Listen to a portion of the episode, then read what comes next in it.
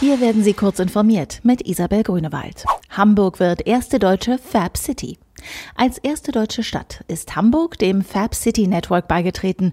Das Netzwerk ist eine Initiative der FabLab-Bewegung, um nachhaltiges Wirtschaften in einem größeren Rahmen zu ermöglichen.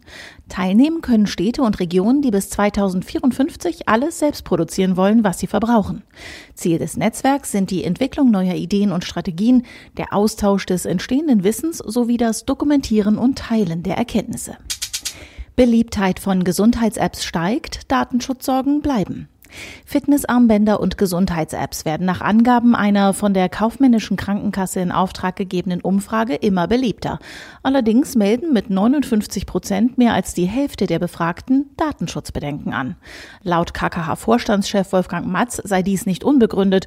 Große Konzerne verfügten über umfangreiche, nicht kontrollierbare gesundheitsbezogene Datensammlungen. Es sei wichtig, diese Daten vor Unternehmen zu schützen, die sie für ihre gewinnorientierten Interessen nutzen könnten. Niedersachsen will 5G-Campusnetze fördern.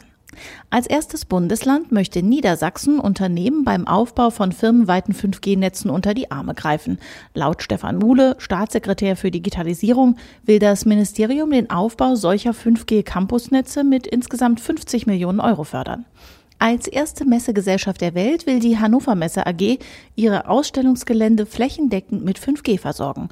Das Areal soll zu einem Multifunktionscampus werden und Instituten oder Firmen ganzjährig als Testfeld für 5G-Dienste zur Verfügung stehen. Ein Vierteljahrhundert Amazon. Der weltweit erfolgreichste Online-Händler Amazon startete vor 25 Jahren in einer Garage in Seattle.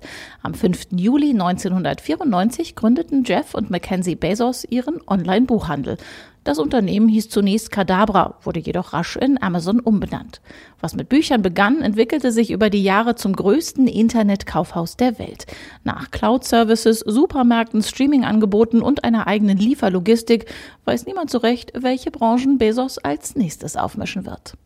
Diese und weitere aktuelle Nachrichten finden Sie ausführlich auf heise.de.